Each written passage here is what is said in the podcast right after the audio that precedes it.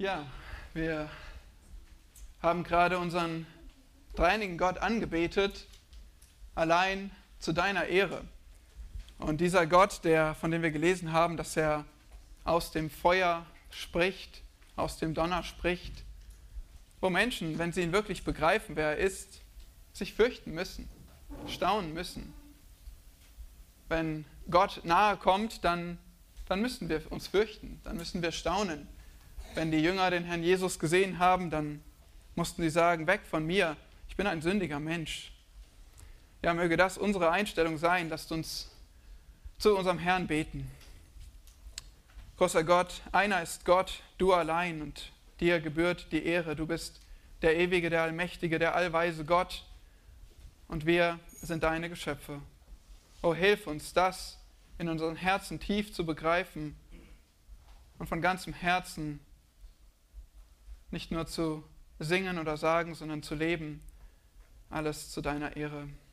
So gebrauche jetzt auch diese Zeit, wenn wir auf dein heiliges Wort hören, Herr. Gib uns Demut, offene Herzen, dein Wort zu hören und es zu tun. Allein zu deiner Ehre. Amen.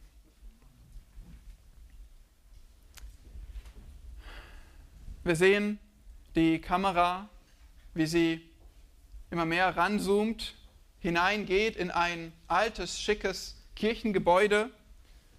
Dort sehen wir heilige Gewänder, Silberkelche, Rituale, traditionelle Lieder und jeder Schritt und jeder Handgriff sitzt.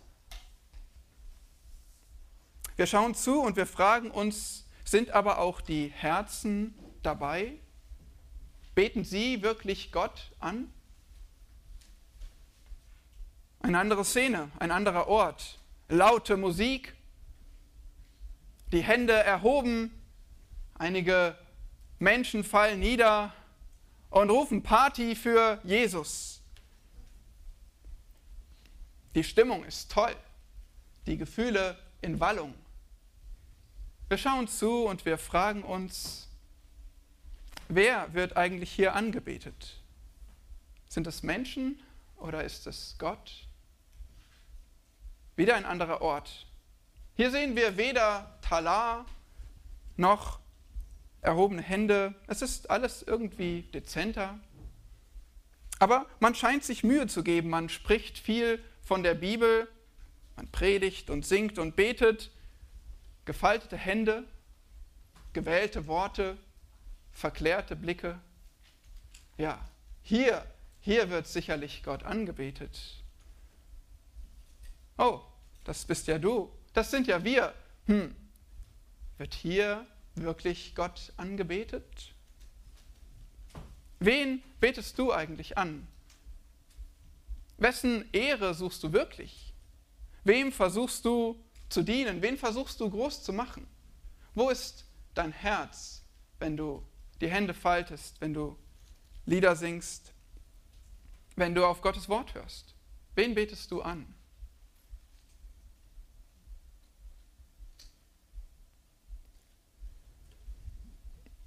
Wir studieren zusammen das Buch Prediger und dieses Buch mitten in der Schrift Weisheitsliteratur, Psalmen, Sprüche, Prediger.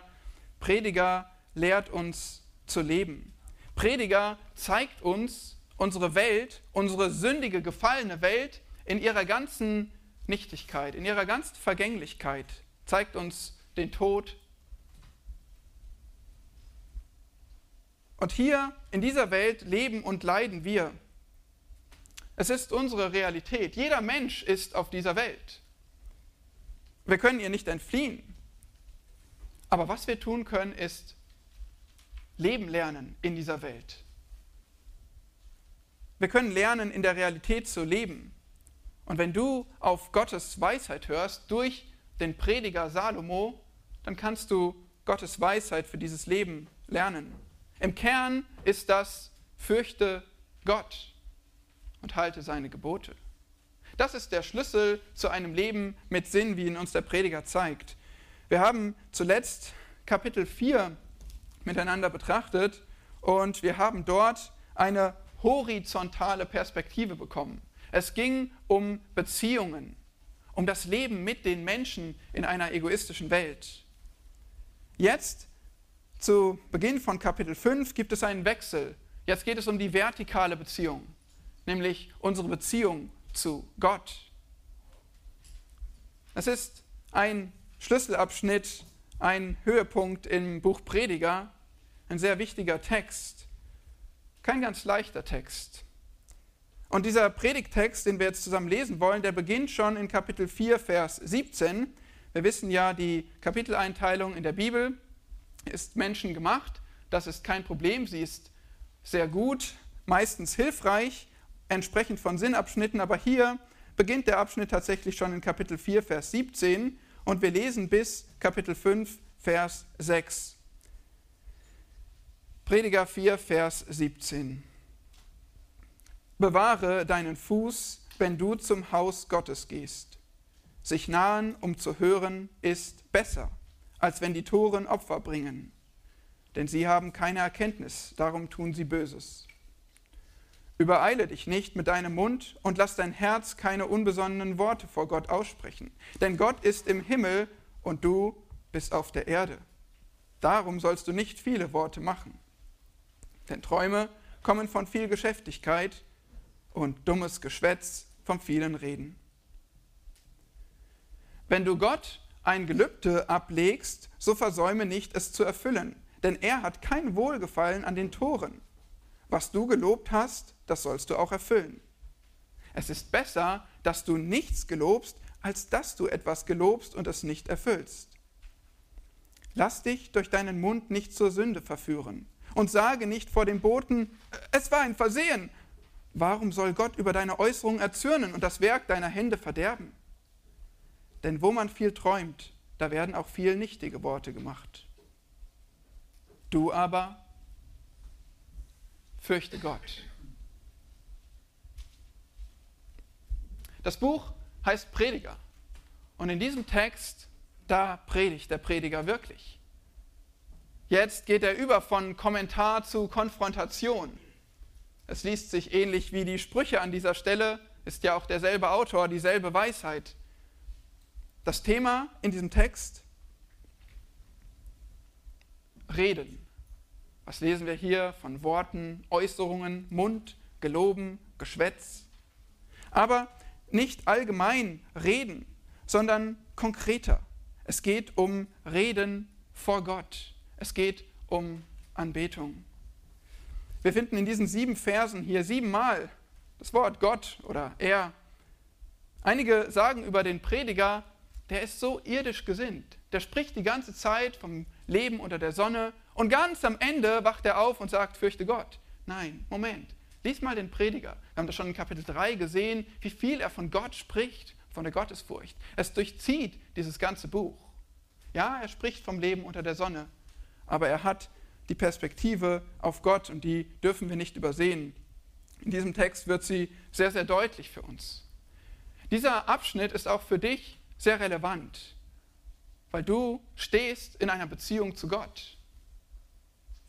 Deine Beziehung zu Gott kann unterschiedlich gut sein, aber du stehst in einer Beziehung zu Gott.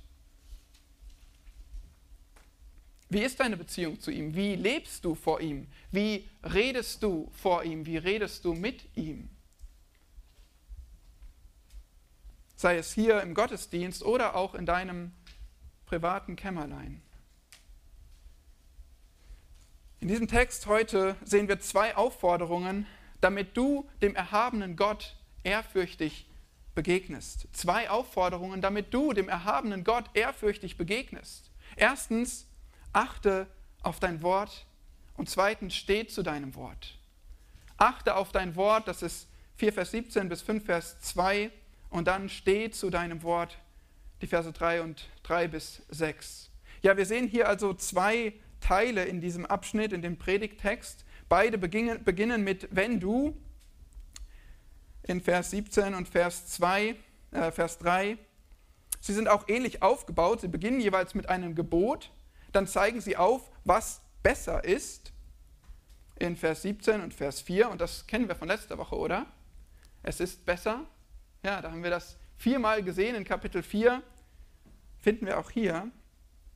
Und dann folgt auf dieses Gebot eine Ermahnung und schließlich äh, schließt er jeden ähm, Abschnitt mit einem Spruch ab über Träume und viele Worte, Vers 2 und Vers 6. Ja, und so schauen wir uns diese zwei Teile an, diese zwei Aufforderungen, damit du dem erhabenen Gott ehrfürchtig begegnest. Erstens, achte auf dein Wort. 4 Vers 17 beginnt mit den Worten, bewahre deinen Fuß, wenn du zum Haus Gottes gehst. Pass auf. Pass auf, nicht nur, wenn du die Christburger Straße überquerst, sondern es geht hier um mehr. Es geht hier um eine Herzenshaltung. Wie kommst du vor Gott?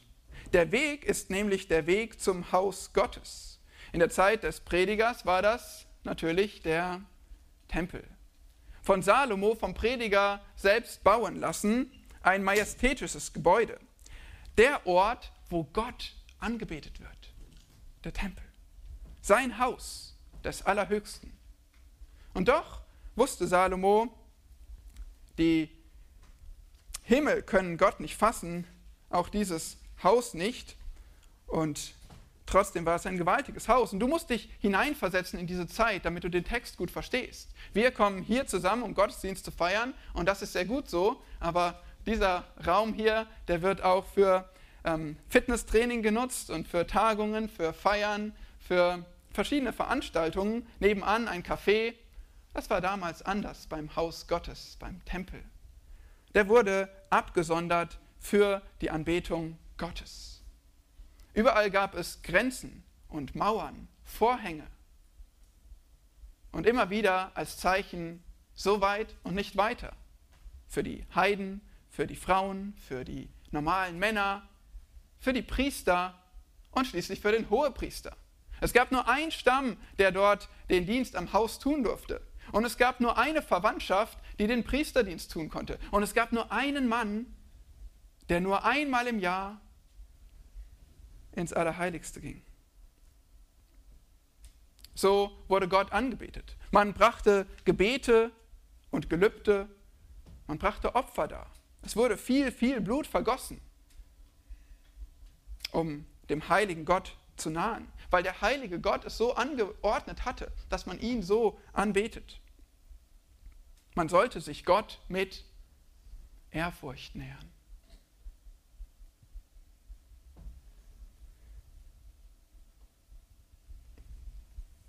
Mit Ehrfurcht, weil Gott Gott ist. Was steht hier im Text? Sich nahen, um zu hören. So sollte man sich nahen, um zu hören. Denn dort, wo Gott gegenwärtig ist, da spricht Gott. Da wird sein Wort gelehrt verkündet. Höre Israel, das war die DNA des Volkes. Hören. Wir haben das gelesen in 5. Mose Kapitel 5 äh, in der Schriftlesung, wie die Gemeinde Israels erzitterte vor Gott.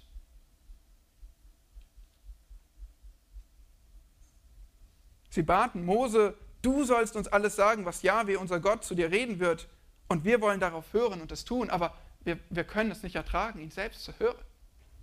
Sie hatten Furcht vor Gott. Und Gott hat das gefallen. Er hat gesagt, oh, wenn sie doch immer ein solches Herz hätten, mich zu fürchten.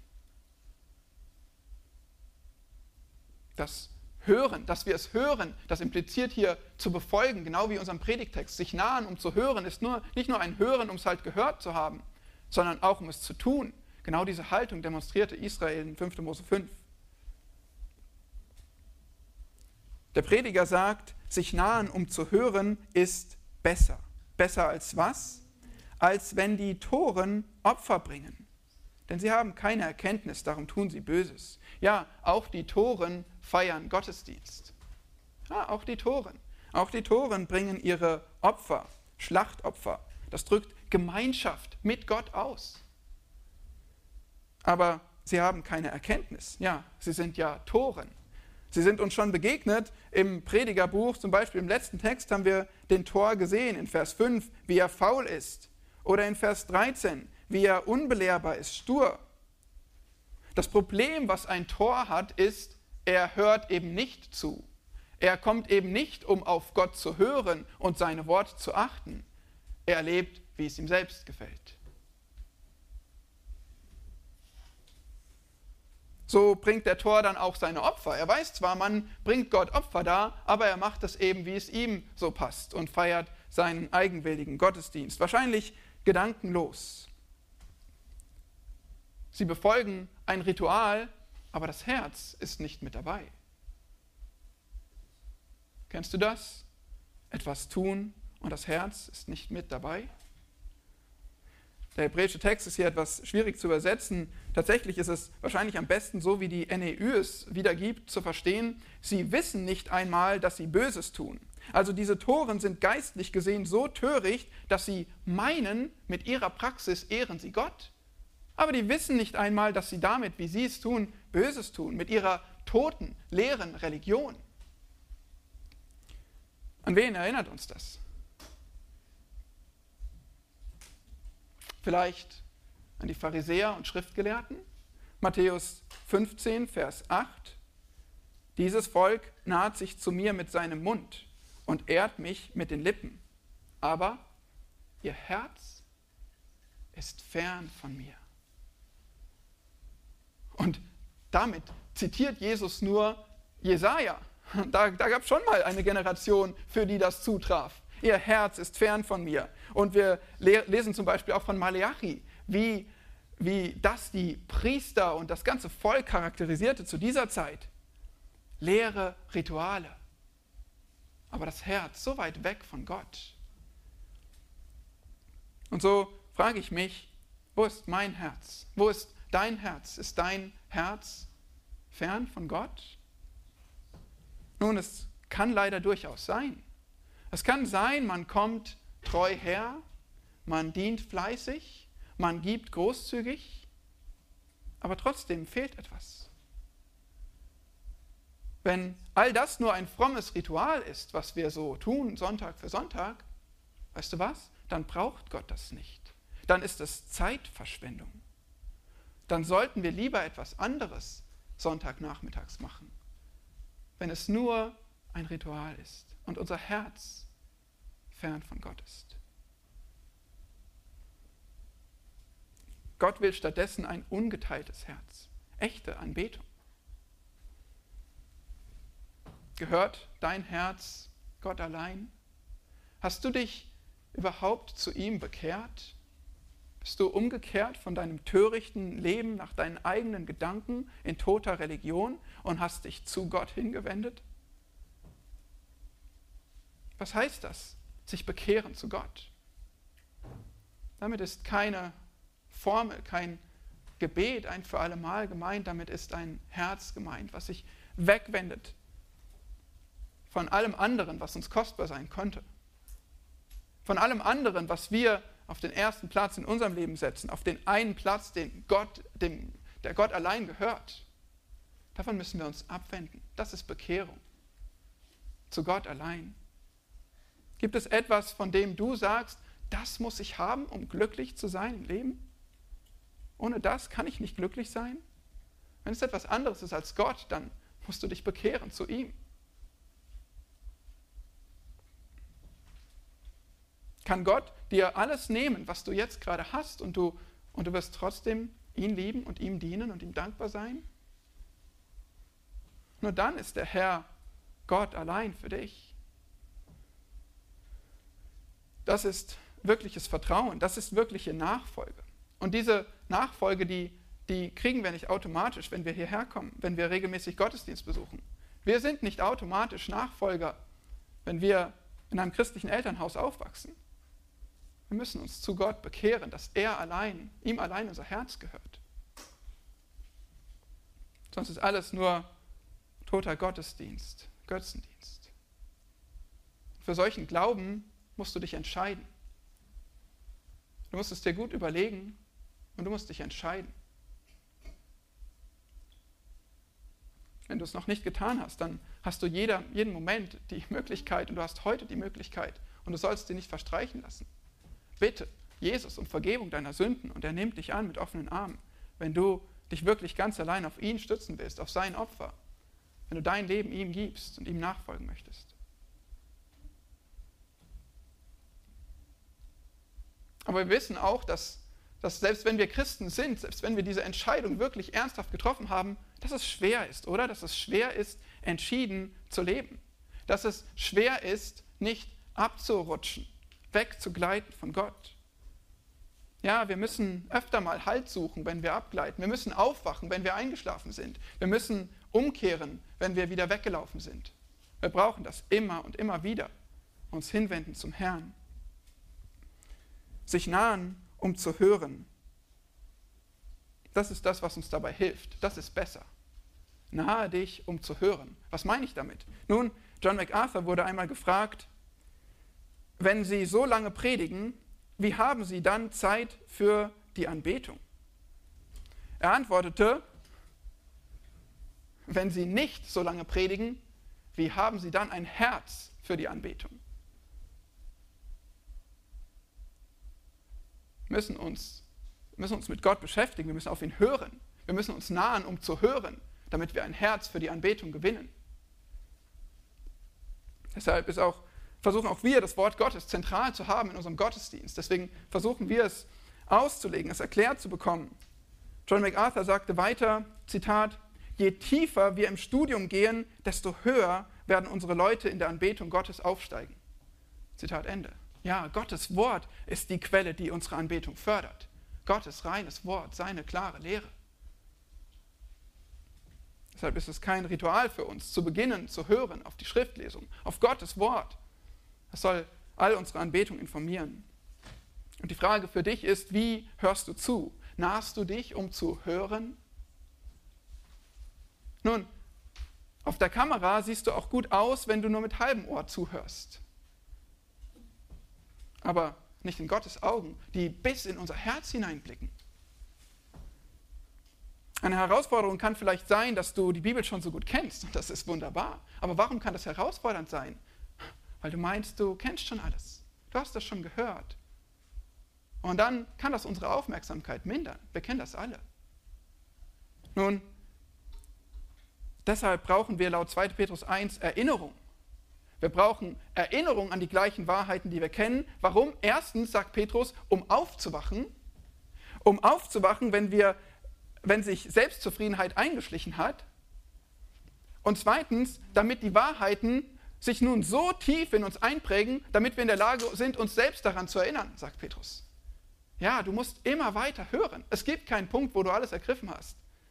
Du brauchst die Wahrheiten tiefer in deinem Herzen, damit du nicht abgleitest, damit du dich selbst daran erinnerst, damit du andere daran erinnern kannst, damit sich keine Selbstzufriedenheit einschleicht in deinem Leben.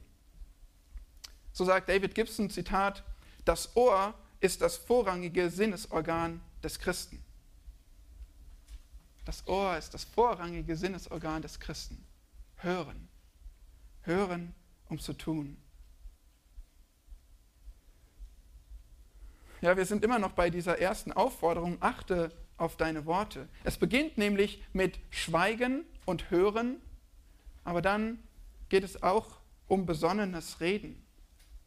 Vers 1, Übereile dich nicht mit deinem Mund und lass dein Herz keine unbesonnenen Worte vor Gott aussprechen. Hier sind Mund und Herz parallel. Warum? Weil der Mund redet das, was aus dem Herzen kommt. Das Herz ist die Quelle. Wir müssen uns auch im Herzen richtig ausrichten, damit der Mund danach spricht. Und warum sollen wir keine unbesonnenen Worte aussprechen? Vers 1 geht weiter. Denn Gott ist im Himmel und du bist auf der Erde. Darum sollst du nicht viele Worte machen. Ja, Salomo, wie gesagt, hatte diesen Tempel und sagte, dort kommen wir hin, zu dieser damaligen Zeit, um Gott anzubeten. So hatte Gott es bestimmt. Aber Salomo hatte ja gesagt, die Himmel und aller Himmel, Himmel können dich nicht fassen, Gott. Wie sollte es denn dieses Haus tun, das ich gebaut habe? 1. Könige 8. Ja, Gott, Gott kann kein Haus fassen. Das war selbst beim Tempel nicht so, wie viel weniger bei uns heute. Und uns sollte all das Ehrfurcht lernen, lehren. Wenn wir Gott verstehen, wie groß er ist, wie ihn alle Himmel, Himmel nicht fassen können, dann sollten wir uns diesem Gott mit Ehrfurcht nahen, oder?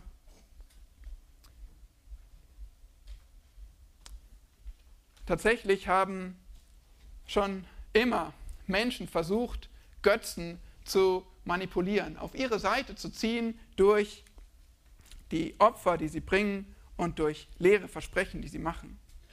Ja, so konnte man vielleicht in ihren Augen Götzen beeindrucken, indem man seine Rituale vollzogen hat, sich die Haut aufgeritzt hat und irgendwie versucht hat, Wege zu finden, diesem Götzen zu gefallen. Aber wehe dir, wenn du das versuchst mit dem lebendigen Gott.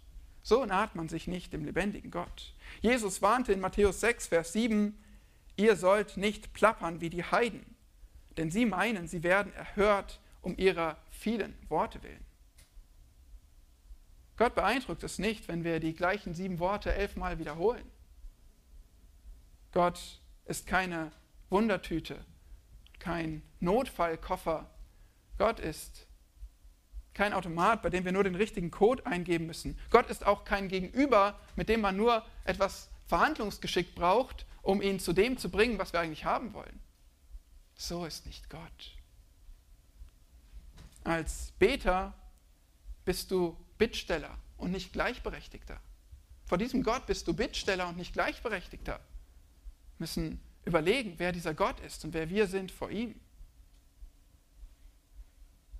Aber könnte es sein, dass du und ich, wir auch manchmal versuchen, Gott zu kontrollieren, Wege zu finden, Worte zu finden, vielleicht Werke zu tun, um ihn auf unsere Seite zu ziehen, um ihn zu dem zu bewegen, was wir jetzt gerne von ihm hätten?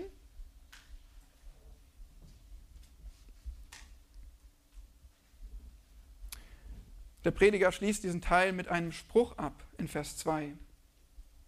Dort heißt es, denn Träume kommen von viel Geschäftigkeit und dummes Geschwätz vom vielen Reden.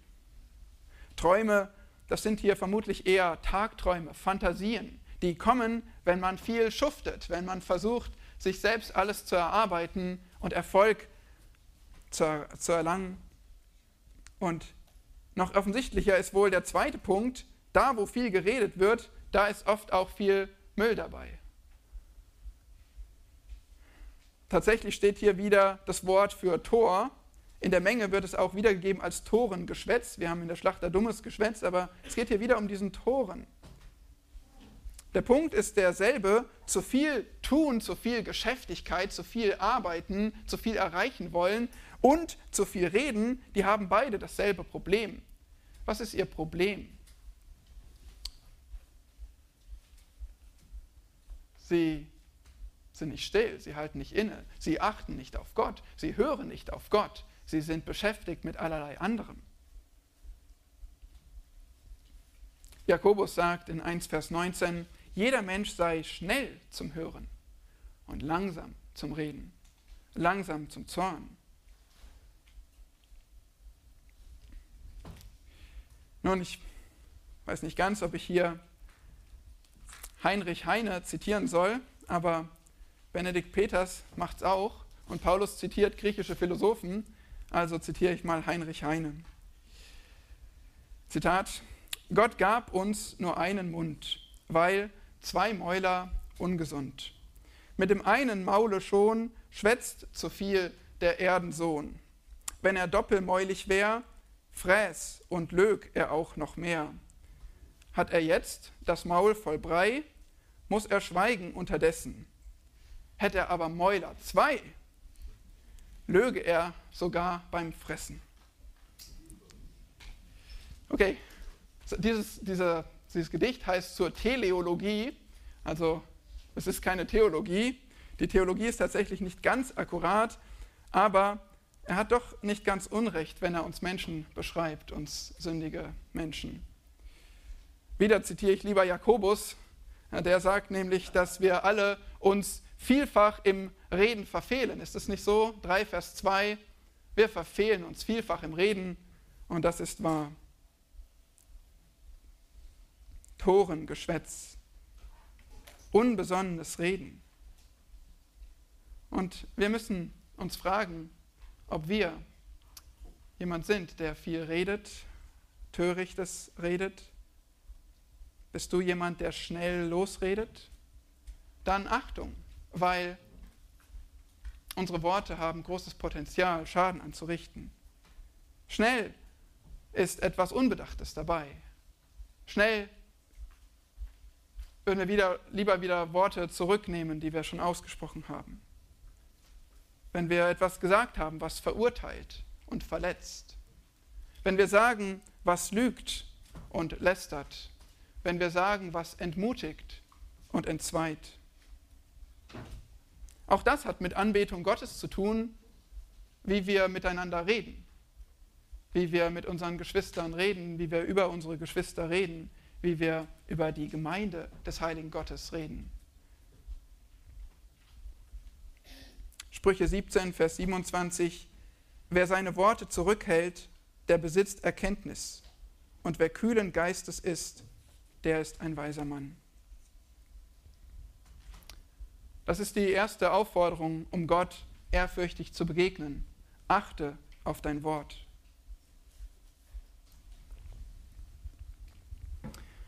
Und die zweite finden wir in den Versen 3 bis 6. Steh zu deinem Wort.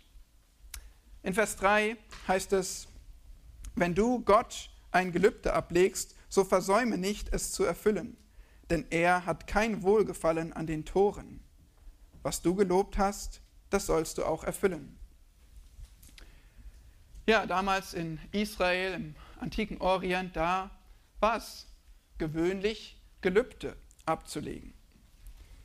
Zum Beispiel verbunden mit einer Bitte um Hilfe und einem Versprechen, wenn sich diese Bitte erfüllen würde. Oder auch verbunden mit Dankbarkeit, ein Gelübde. Man schwor dann etwas zu geben, Gott etwas Kostbares zu geben. Vielleicht ein Tier, ein Opfer oder sogar das eigene Kind. Ja, es gibt Beispiele davon im Alten Testament. Wir könnten von Jephthah sprechen, aber wir sprechen lieber von Hannah. Hannah in 1 Samuel 1, sie bat Gott um einen Sohn. Und sie versprach, sollte Gott erhören, dann würde sie diesen Sohn in den Dienst für den Herrn geben. Und erhörte Gott? Ja, er erhörte ihr Gebet. Und er gab ihr Samuel. Aber dann, versetzt euch mal hinein, Hannah, sie sollte jetzt ihren kostbaren einen Sohn in den Dienst geben. Sicherlich nicht einfach. Nun, gäbe es nicht jetzt vielleicht eine andere Lösung? Vielleicht irgendwie ein Ersatz, das sie Gott geben könnte? Kommt sie irgendwie wieder raus aus der Nummer? Für Hannah war das keine Option. Für den Prediger auch nicht. Er sagt, was du gelobt hast, das sollst du auch erfüllen. Warum? Denn Gott nimmt Gelübde sehr ernst. Viele Menschen tun das nicht und deshalb schreibt der Prediger diese Verse, um uns Leben zu lehren. Wiederum lesen wir hier von den Toren. Wir haben gesehen, dass sie vieles reden in Vers 2 und so können wir uns vorstellen, dass die auch schnell mal was versprechen, oder? Das ist bei den vielen Worten schnell mal dabei. Sie denken nicht nach. Das sehen wir in Sprüche 20, Vers 25. Es ist dem Menschen ein Fallstrick, überstürzt zu rufen, geweiht, und erst nach dem Gelübde zu überlegen. Lieber vorher nachdenken, aber wer schnell losredet und auch noch schnell ein Versprechen gibt, der zeigt damit eine geringe Sicht von Gott. Na, mit Gott kann man es ja machen. Der wird schon verstehen, ich kann schon wieder rückgängig machen. Ich finde eine gute Ersatzlösung. Kein Problem. Das ist eine geringe Sicht von Gott. Und es ist eine hohe Sicht vom Menschen, eine überhöhte Sicht vom Menschen, eine Selbstüberschätzung, wenn ich Versprechen mache, die ich vielleicht nicht halten kann oder wahrscheinlich nicht halten kann, dann rühme ich mich etwas, was ich nicht bin und nicht leisten kann, nicht kontrolliere. Erinnert uns vielleicht an Jakobus 4 vom Freitag, wo die Menschen ohne Gott planen. Jetzt aber rühmt ihr euch in eurem Übermut. Das ist töricht. Und deshalb sagt auch der Prediger hier in Vers 4, es ist besser. Es ist besser, dass du nichts gelobst, als dass du etwas gelobst und es nicht erfüllst. Damit ist der Prediger auf einer Linie mit äh, dem Gesetz Moses. Wir ja, schauen uns das jetzt nicht an, aber 5. Mose 23 könnt ihr nachlesen. Es gab keine, keine Notwendigkeit, Gelübde abzulegen vor Gott. Es war nicht notwendig zu schwören. Aber das, was Gott wichtig war, war, wenn du etwas versprichst, dann steh zu deinem Wort.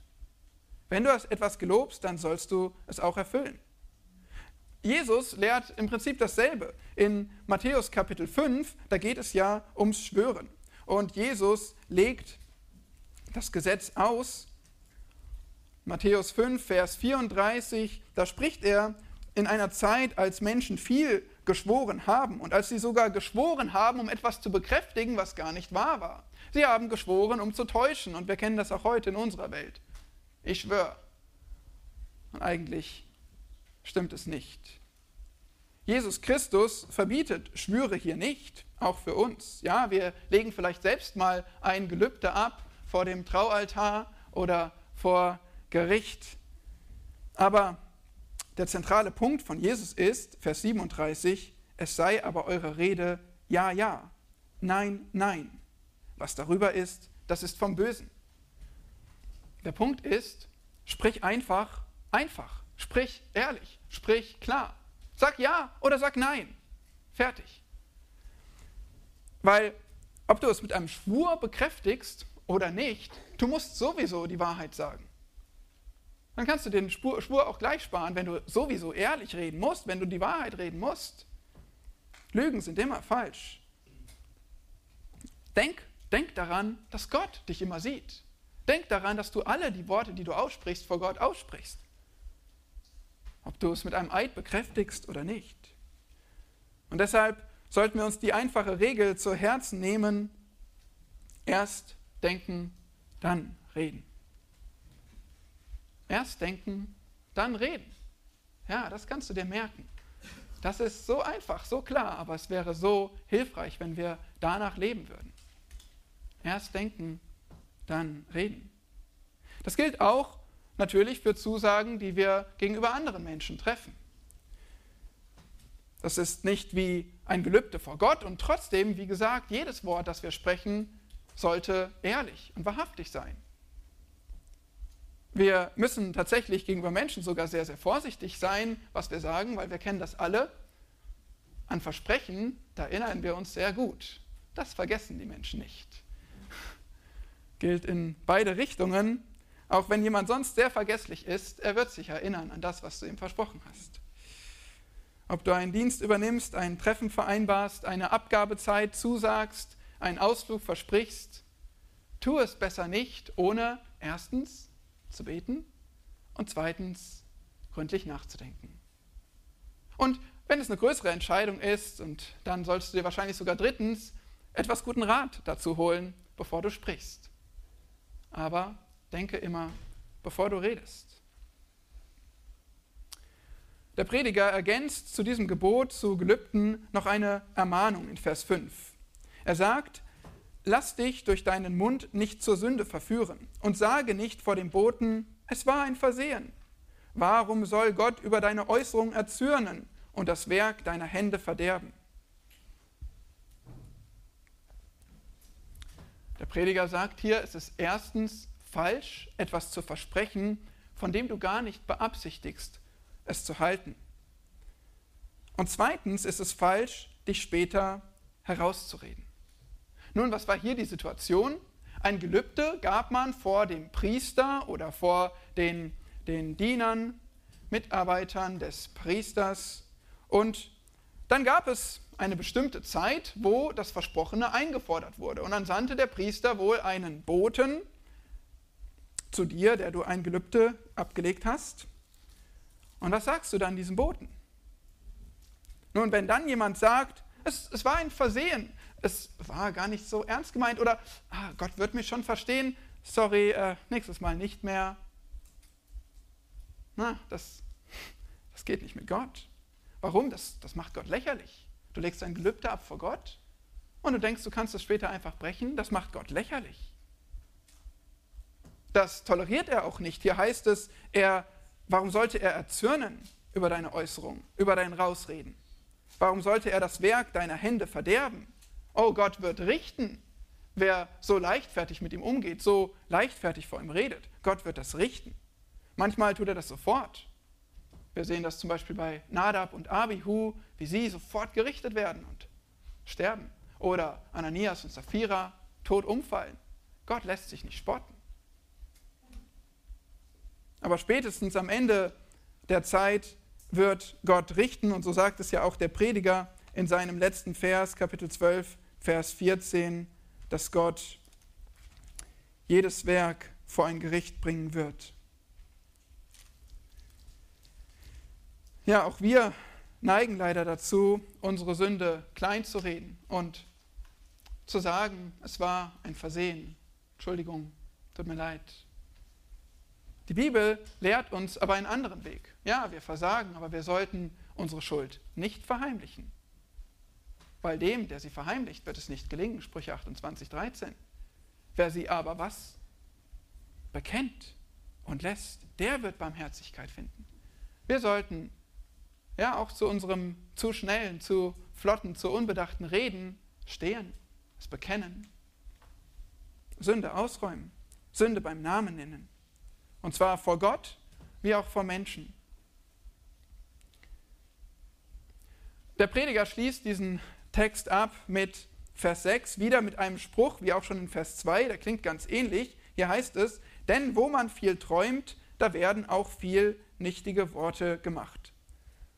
Jede Übersetzung gibt den irgendwie ein bisschen anders wieder. Das ist auch wieder schwierig zu übersetzen, aber der, der Punkt hier ist offensichtlich, dass Menschen häufig träumen und häufig unbedacht reden.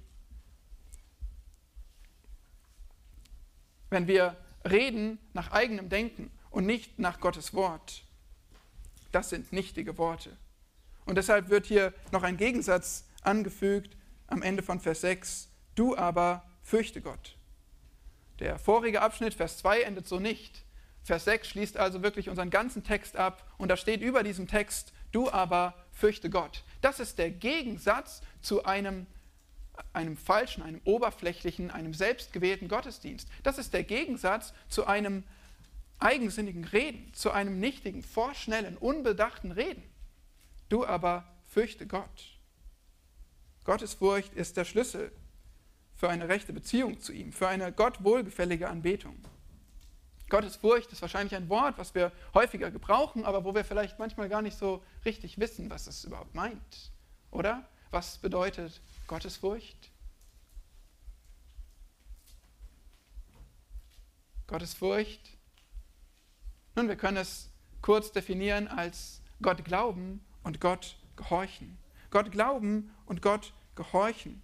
Es ist also nicht die Religion nach eigenem Denken, die selbstgebaute Religion mit täglichen Pflichtgebeten, mit Selbstkasteiung, mit irgendwelcher Werksgerechtigkeit, Worship bis zur Ekstase oder einem Paradies voller Jungfrauen, das ist selbstgewählter Religion, selbsterdachte Religion.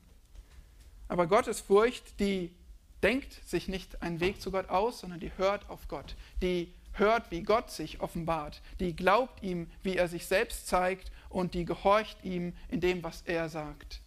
Gottes Furcht bedeutet Gott glauben und Gott gehorchen. Und so schließt sich auch der Kreis von unserem Abschnitt, denn wir haben begonnen mit Bewahre deinen Fuß, wenn du zum Haus Gottes gehst, sich nahen, um zu hören. Ja, das ist Gottes Furcht.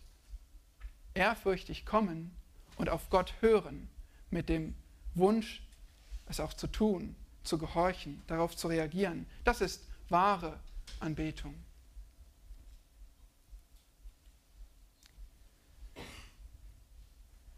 So hat uns der Prediger heute zwei Aufforderungen gezeigt, um dem erhabenen Gott ehrfürchtig zu begegnen. Achte auf dein Wort und steh zu deinem Wort. Beide Aufforderungen die gelten im Bewusstsein, dass du immer in Gottes Gegenwart sprichst. Auch wenn du dir dessen vielleicht gar nicht bewusst bist. Vielleicht horizontal menschenfokussiert bist, aber wir leben immer vor Gott und wir sollten uns bewusst sein, unser Kontext ist heute etwas anders. Nun, wir kommen nicht zum Tempel, wir haben keinen Leuchter, keine Schaubrote. Gut, wir haben Vorhänge und hinter den Vorhängen ist kein Gnadenstuhl, aber eine Menge Stühle stehen dort. Es ist auch keine Tafeln, Gesetzestafeln, aber es gibt auch Flipcharts. Und du solltest die Vorhänge besser auch nicht öffnen. Das solltest du nicht tun. Aber es ist keine Bundeslade dahinter. Es wird auch nicht so ernst geahndet, wenn du mal hinter die Vorhänge schaust. Aber doch kommen wir zum Tempel. Wir, wir sind der Tempel. Die Gemeinde ist Gottes Tempel. Die Gemeinde ist der Ort, wo ist, der, ist die Gemeinschaft, wo Gott angebetet wird. Die lebendige Gemeinde, bestehend aus Gottes Kindern. Das ist sein Tempel. Ihr, ihr seid der Tempel, ihr seid die Priester. So werden wir genannt im Neuen Testament. Wir dürfen Gott nahen. Was ein Privileg.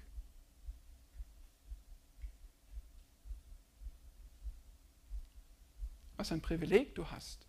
Du darfst vor Gott kommen, mit ihm sprechen, ihm deine Lieder singen, ihn anbeten.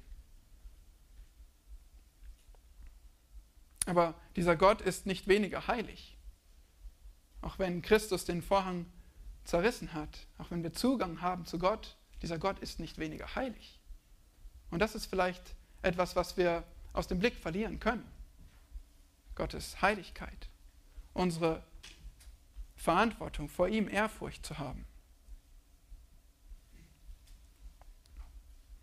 Die Kamera ist auf unseren Gottesdienst gerichtet und damit meine ich nicht den Livestream, der fängt nur einen ganz, ganz kleinen Teil ein und vor dem kann man auch lächeln, wenn es einem überhaupt nicht danach zumute ist. Auf Gottes Bildschirm dagegen ist alles zu sehen, egal auf welchem Platz du sitzt. Auf Gottes, ja, Gottes Bildschirm fängt nicht nur ein Bild ein oder vielleicht ein Ton, es ist kein Mikrofon, es ist eher ein Ultraschallgerät, das auch unser Herz misst, unser Herz, unseren Herzschlag misst. Gottes Blick sieht durch alles Oberflächliche hindurch. Gottes Blick achtet darauf, ob wir, ob wir ihm vom Herzen anbeten. Warum dienst du? Warum tust du deine Dienste? Wessen Ehre suchst du? Was, was meinst du, wenn du Lieder singst, wenn du Gebete sprichst? Was möchtest du wirklich damit sagen? Worauf liegt dein Fokus, wenn du hier bist? Auf der Optimierung von Abläufen, auf darauf deinen Willen zu kriegen oder Besucher zu beeindrucken? Was ist es, was uns bewegt in unserem Herzen? Woran denken wir? Was macht uns traurig oder ärgerlich? Wir müssen uns diese Fragen stellen. Ich muss mir diese Fragen stellen. Fürchte ich wirklich Gott? Bin ich wirklich hier, Soli Deo Gloria? Und natürlich nicht nur hier, sondern wie lebe ich jeden Tag meines Lebens? Ist es wirklich allein zu Gottes Ehre? Es ist so leicht, diese Worte zu sagen, zu singen, aber es ist so schwer, das zu leben. Und wir müssen uns, uns immer wieder neu fragen, das wir uns immer wieder neu sagen, weil wir so vergesslich sind und weil unser Herz so trügerisch ist. Oder? Unser Herz ist so trügerisch.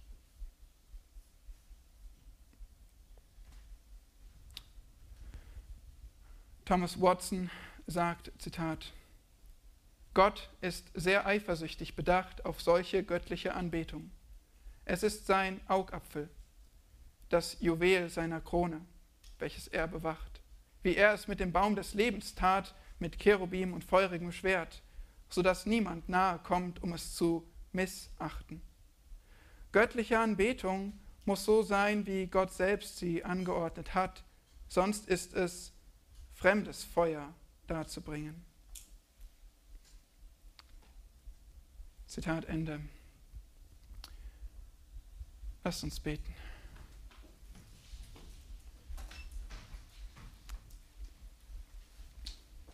Großer Gott, wir, wir haben sicherlich nicht die richtigen Worte, die deiner würdig sind. Wir danken dir, dass du dich selbst für uns verwendest in unseren Gebeten.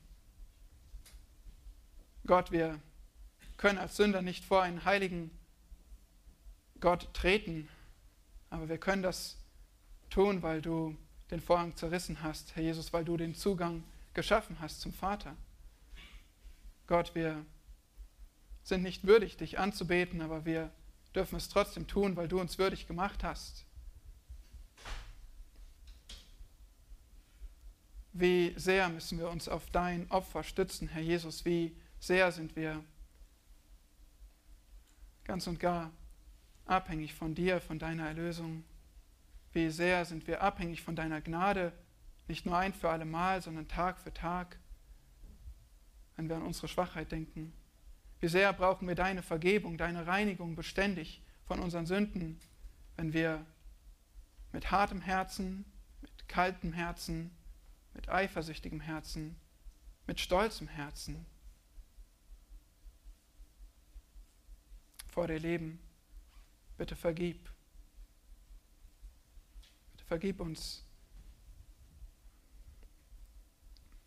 Und wir beten, dass du uns Furcht lehrst, Furcht vor dir, keine distanzierte Furcht, die deinen Zorn fürchten muss. Oh nein, wir danken dir für deine Rettung ein für alle Mal. Daran klammern wir uns. Wir können nichts hinzufügen. Wir brauchen nichts weiter als dich, Herr Jesus. Aber lehre uns, dich zu fürchten, dich zu glauben, so herrlich und groß und majestätisch wie du bist, so heilig wie du bist, so gerecht, so mächtig, so würdig. Lehre uns, dich zu fürchten, dass wir dein Wort nicht nur hören, sondern es tun, dass wir es aufmerksam hören, dass wir nicht nur es als Routine hören, dass wir nicht meinen, wir kennen es schon gut genug, dass wir nicht nur ein halbes Ohr dabei haben, sondern dass wir hören, wie Jünger hören, die bereit sind und voller Hingabe sind, es zu tun. Gott, wir danken dir, dass wir dich kennen dürfen, dass wir begnadigte Sünder sind. Wir danken dir, dass wir dich anbeten dürfen. Und wir danken dir, dass du eines Tages alle Last der Sünde wegnimmst und wir eine sündlose Gemeinschaft mit dir genießen dürfen in Ewigkeit. Darauf freuen wir uns, danach sehen wir uns. Amen.